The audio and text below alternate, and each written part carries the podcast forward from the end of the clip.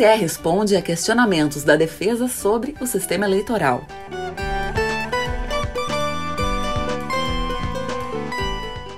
Artigo que alerta para o risco de golpe no Brasil ganha o aval do governo Biden.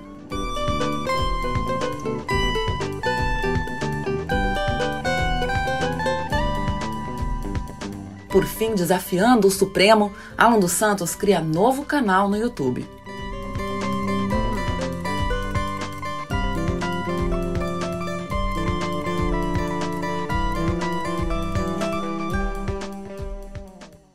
Ótimo dia, uma ótima tarde, uma ótima noite para você. Eu sou Maria Paula Lete, aqui do meio, e hoje eu te faço companhia enquanto a Júlia aproveita uma folga. Terça-feira, dia 10 de maio, e a nossa conversa começa pelo TSE, que rejeitou as propostas das Forças Armadas para as eleições. Agora eu te conto essa e outras notícias no pé do ouvido.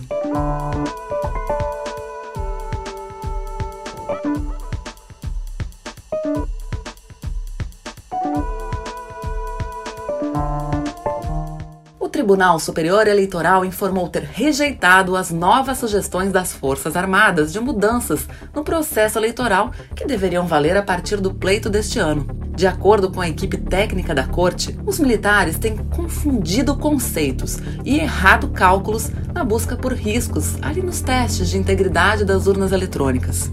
Das sete sugestões enviadas pelas Forças Armadas, quatro já estão implementadas ou previstas em lei. As outras três foram rejeitadas. Uma delas recomendava uma apuração paralela em cada tribunal regional eleitoral. O TSE respondeu a essa sugestão, afirmando que a totalização dos votos é realizada somente via equipamentos, não em uma sala secreta, como insinua sem provas o presidente Jair Bolsonaro. Sobre isso, o presidente do TSE, o ministro Edson Fachin, também disse que a Justiça Eleitoral tem historicamente assegurado a realização de eleições íntegras em nosso país. Aliás, ontem o ministro da Defesa, general Paulo Sérgio Nogueira, pediu a Faquim para integrar a Comissão de Transparência Eleitoral no lugar do atual representante dos militares, o general Eber Portela. O ministro ainda reclama de não ter sido recebido diretamente pelo presidente do TSE, o que o tribunal desmente, alegando que Faquim se reuniu duas vezes com Nogueira e uma vez com o antecessor dele, Walter Braga Neto. Até agora, a defesa nega que Eber Portela tenha sido destituído, mas o ofício de Nogueira pede que todos os convites para reuniões e todas as comunicações do TSE sejam enviados ao gabinete do ministro. Como levantou Josias de Souza, abre aspas. Com um atraso, o TSE acendeu a luz para iluminar as sete sugestões mais recentes das Forças Armadas sobre o processo eleitoral. Algumas flertam com o erro, outras revelam-se inúteis, pois sugerem providências que já estão em prática. As respostas dos técnicos da Justiça Eleitoral expuseram os glúteos dos militares na mesma janela em que se encontram os de Bolsonaro. O estrago está feito, mas se o quartel for retirado da eleição, os militares podem sair da janela. Fecha aspas. E quer mergulhar a fundo no atual conflito entre o Judiciário e as Forças Armadas? Então, você precisa acessar o nosso YouTube e conferir o episódio do Conversas com o Meio, no qual o cientista político Christian Lynch destrincha esse embate. O certo é a gente não saber mesmo nem quem era o nome de general nenhum. É não saber o que eles pensam. O que eles pensam é objeto de indagação de pesquisadores, de investigadores, de antropólogo, de sociólogo, de cientista político. Entendeu? Não, não era para a gente saber. Por que que acontece? As Forças Armadas são uma burocracia do Estado. Burocracia do Estado. Você tem dois setores burocráticos. Um é civil, outro é militar. Burocracia não, de, não decide nada, burocracia obedece. Isso é a regra. Essa opacidade faz sentido porque eles têm que ficar calados mesmo. Eles são uma força essencialmente obediente. E eles são órgão do Estado, não são órgão de governo. Só um governo como o governo Bolsonaro, que quer apagar a distinção entre Estado e governo e transformar todos os instrumentos do Estado e instrumentos do governo Bolsonaro, é que pode acontecer de você tentar cooptar a, a, burocracia como se ela fosse sua e como se ela fosse do seu partido. Então, o que você tem é uma tentativa de partidarizar uma burocracia armada do Estado para fins eleitoreiros e, e antirrepublicanos.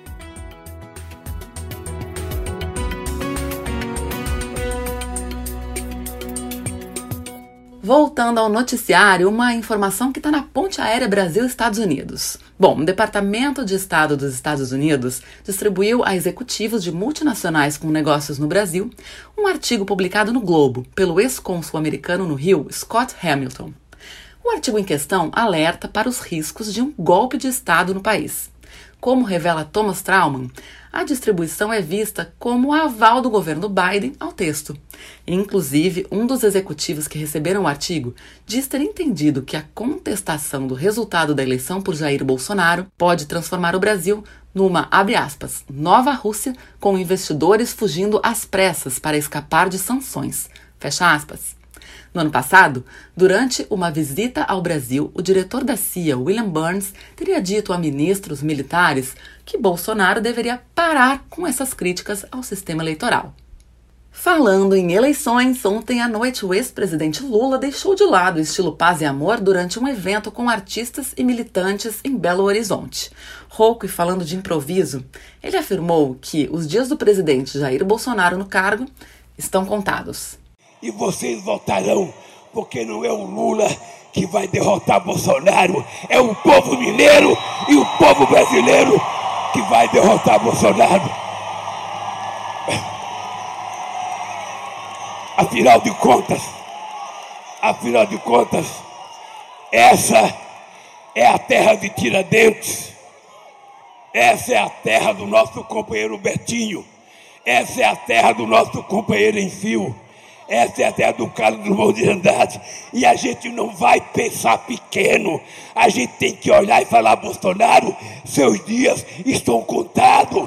Não adianta. Não adianta desconfiar de urna. Não adianta desconfiar de urna. O que você tem, na verdade, é medo de perder as eleições e ser preso depois que você terminar as eleições. Lembrando a todo momento o cenário econômico de seu governo, Lula disse que será necessário reconstruir o Brasil a partir do ano que vem. Mas veja só, a ida de Lula a Minas não foi só para falar com apoiadores.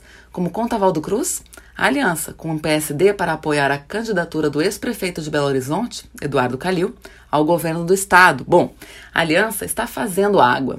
Isso porque o partido insiste em lançar também um candidato ao Senado e não quer que o PT dispute a vaga. Agora, Lula negocia tentando evitar que o PSD mineiro se bandeie para Bolsonaro. Olá, eu sou Pedro Dória. A violência está presente nessa campanha como nunca. Há ameaças sérias à vida de candidatos. Nós deixamos que a retórica agressiva do nós contra eles dominasse a política. Agora, precisamos que líderes liderem e deponham suas armas. Temos de reinaugurar a forma de fazer campanha eleitoral. O ponto de partida já está no YouTube do meio.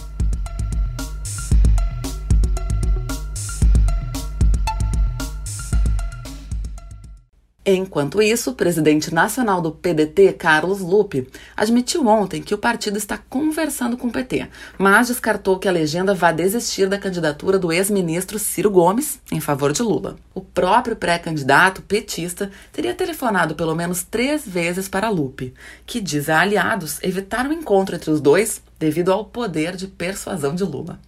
E ontem também Ciro Gomes suspendeu a pré-campanha após testar positivo para coronavírus.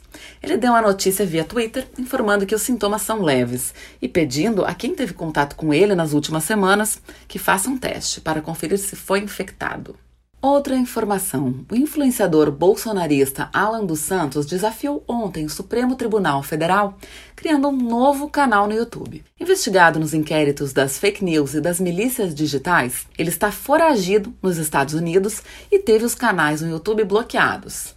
Mas, criado no domingo, o novo perfil já tem 13.600 inscritos, três vídeos bloqueados, dois deles com pedidos de dinheiro a seguidores. Santos alega que sem o dinheiro de anúncios na rede com as contas bloqueadas, não tem como custear o tratamento de saúde para a filha.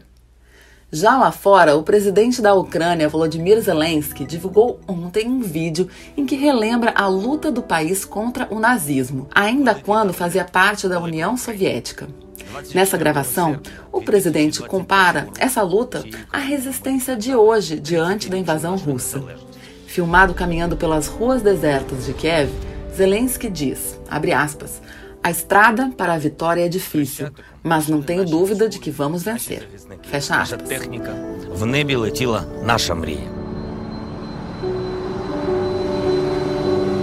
Немає нічого небезпечнішого, ніж підступний ворог, але немає нічого отрутнішого від удаваного друга.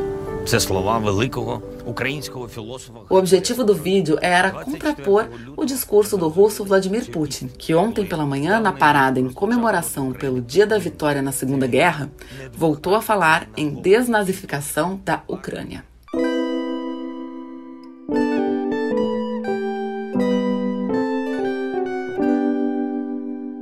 É, não foi só a cloroquina. O Ministério da Saúde vai distribuir pelo SUS mais de 3 milhões de exemplares da sexta edição da Cartilha da Gestante, que recomenda práticas desestimuladas pela própria pasta no passado e classificadas como ineficazes pela OMS, ou como violência obstétrica. Por exemplo, o documento apresentado pelo secretário de Atenção à Saúde Primária, Rafael Câmara, recomenda a episiotomia e a manobra de Christeler. Para você puxar na memória, a episiotomia é um procedimento que não possui evidências científicas e consiste em um corte na vagina, uma incisão realizada durante o parto. Além da possibilidade de causar dor e infecção no pós-parto, a episiotomia pode comprometer a vida sexual das mulheres. Já a manobra de Christeler é uma técnica usada para supostamente acelerar o trabalho de parto, que consiste em empurrões dados na barriga da mulher, o que, segundo a OMS, pode causar dano à mãe ou ao bebê. Em 2017, o próprio Ministério da Saúde havia orientado que a manobra não deveria ser realizada. E agora uma informação relacionada ao meio ambiente.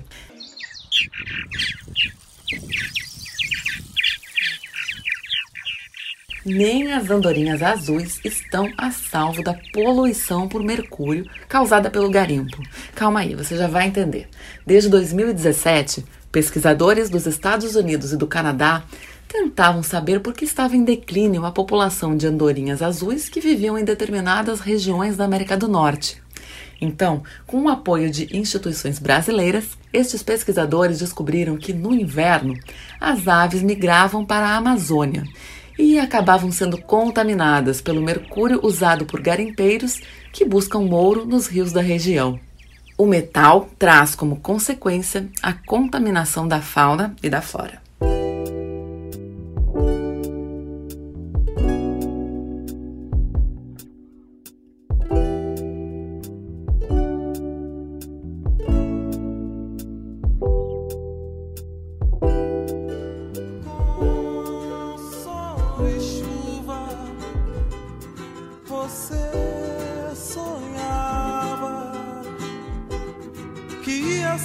melhor depois. Você queria ser o grande herói das estradas, tudo que você queria ser.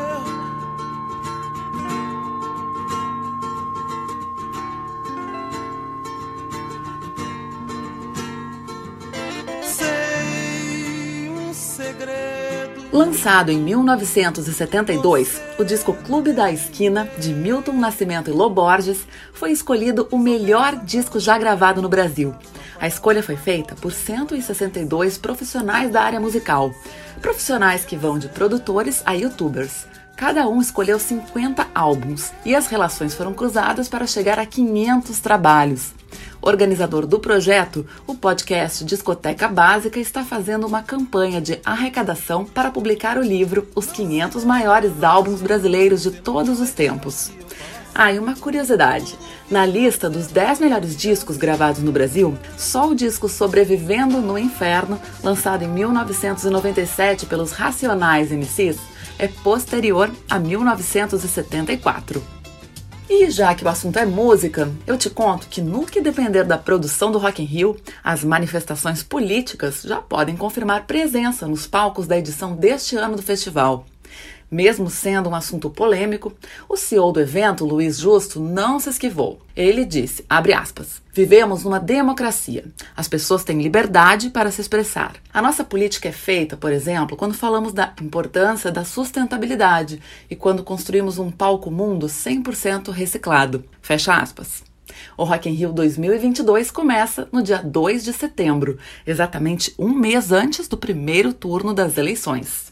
E outra polêmica. O diretor Sam Raimi desafiou todos os limites do entretenimento familiar da Marvel no longa Doutor Estranho no Multiverso da Loucura todos os limites do entretenimento familiar, menos o sexo. Ainda assim, uma cópia pirata do filme, dublada em português, já teve mais de 50 mil visualizações no site Xvideos, especializado em material pornográfico.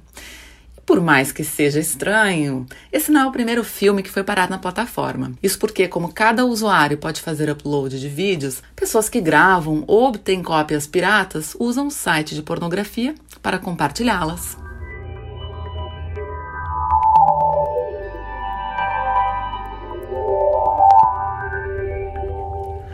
Em Cotidiano Digital você fica sabendo que a onda dos tokens não fungíveis, ou seja, a onda dos NFTs, chega ao Instagram a partir desta semana. O CEO da Meta, Mark Zuckerberg, anunciou os primeiros testes no aplicativo para a exibição de imagens pelos usuários de forma autenticada. Segundo o criador do Facebook, a integração dos tokens vai ajudar na familiarização dos usuários com o metaverso e também chegará aos outros apps da companhia, como Messenger e WhatsApp. O chefe do Instagram, Adam Mosseri, explicou que será possível compartilhar criações próprias ou fazer compras no feed, nos stories e a partir de mensagens diretas. Só que nessa fase inicial, só um número limitado de pessoas nos Estados Unidos terá acesso aos recursos. Outra novidade: um novo recurso da Uber vai permitir que os usuários solicitem viagens para outras pessoas, e isso mesmo se não forem cadastradas no aplicativo. Por enquanto, a função chamada de viagem para convidados está em teste em sete cidades brasileiras. E vem cá, você tem curiosidade de conhecer o espaço?